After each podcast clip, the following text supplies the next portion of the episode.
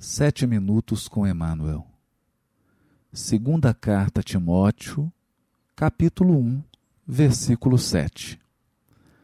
Comentário do livro Vinha de Luz, capítulo 31, intitulado De ânimo forte. Porque Deus não nos deu o espírito de temor, mas de fortaleza, de amor e de moderação comenta o benfeitor.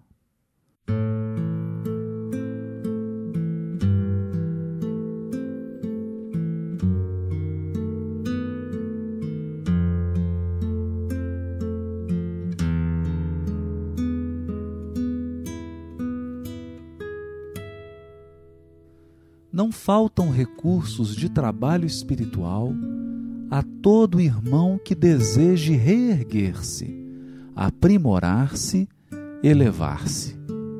Lacunas e necessidades, problemas e obstáculos desafiam o espírito de serviço dos companheiros de fé em toda parte. A ignorância pede instrutores, a dor reclama enfermeiros, o desespero suplica orientadores. Onde, porém, os que procuram abraçar o trabalho por amor de servir. Com raras exceções, observamos, na maioria das vezes, a fuga, o pretexto, o retraimento. Aqui há temor de responsabilidade, ali, receios da crítica, acolá, pavor de iniciativa em benefício de todos. Como poderá o artista fazer ouvir a beleza da melodia, se lhe foge o instrumento. Nesse caso, temos em Jesus o artista divino e em nós outros, encarnados e desencarnados, os instrumentos dele para a eterna melodia do bem no mundo. Se algemamos o coração ao medo de trabalhar em benefício coletivo, como encontrar serviço feito que tranquilize e ajude a nós mesmos? Como recolher felicidade que não semeamos? Ou amealhar dons de que nos afastamos suspeitosos? Onde esteja a possibilidade de sermos úteis, avancemos de ânimo forte para a frente, construindo o bem, ainda que defrontados pela ironia, pela frieza ou pela ingratidão. Porque, conforme a palavra iluminada do apóstolo aos gentios, Deus não nos deu o espírito de temor, mas de fortaleza, amor e moderação. Nessa belíssima página do benfeitor Emmanuel, desenvolve-se o tema abordado na mensagem anterior. Aqui, o benfeitor adota outro ângulo, outro ponto de vista e encara o assunto de uma perspectiva diferente.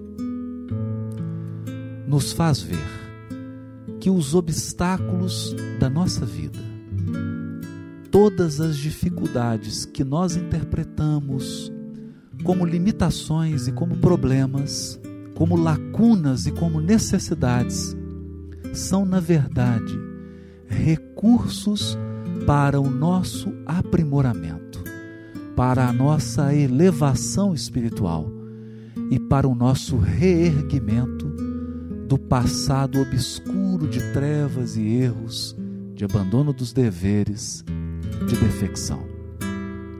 Por essa razão, diz-nos o benfeitor, que ao defontarmos a ignorância, devemos exercer o papel de instrutores. Ao encontrarmos a dor, devemos assumir a postura de enfermeiros. E ao depararmos o desespero, o alto suplica de nós a posição de orientadores. Para isso, devemos abraçar o trabalho, mas por amor ao serviço, não por amor a vantagens pessoais não para alimentar o nosso orgulho e a nossa vaidade, não para estimularmos o nosso egoísmo, porque o orgulho e o egoísmo são incapazes de sustentar a chama dos nossos ideais no trabalho do bem. Somente o amor ao serviço pelo próprio serviço é capaz de nos manter firmes e fortes diante dos desafios que aguçam nossas capacidades, nossas potencialidades. Quando abraçamos o trabalho por amor ao serviço, Jesus nos utiliza como instrumentos do bem e extrai de nós a melodia divina do trabalho do bem no mundo, nas belíssimas palavras de Emmanuel. É preciso tirar as algemas que prendem no nosso coração ao medo e trabalhar sim em benefício coletivo, em benefício do bem comum não apenas do nosso bem individual, a fim de que o serviço feito em favor do próximo tranquilize o nosso medo. O que nós entregamos ao semelhante vem ao nosso encontro como advogados do nosso espírito. Porque em verdade, não colheremos felicidade que não semeamos, e não ajuntaremos dons espirituais se nós nos afastamos das tarefas, muitas vezes árduas, de desenvolvê-los em nós mesmos. É assim que, adotando o espírito de fortaleza, de amor e de moderação, nós poderemos encarar todas as dificuldades, lacunas e desafios como oportunidades de servir e mais ainda, como oportunidades de aprimorarmos os nossos potenciais espirituais. Porque os obstáculos exteriores têm apenas a função de remover as nossas limitações íntimas.